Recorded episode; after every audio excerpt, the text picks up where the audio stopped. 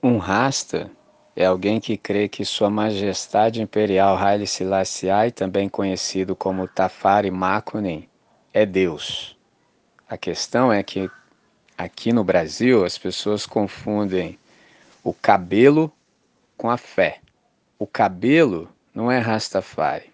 Rastafari é um seguidor da Majestade Imperial, o Rei Selassie. O cabelo se chama dreadlock e no caso, se eu disser que também eu sou um cristão, é algo muito vago.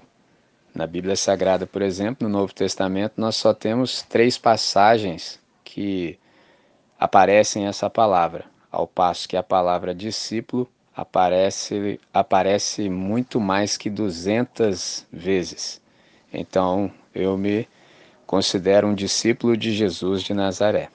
Simples assim.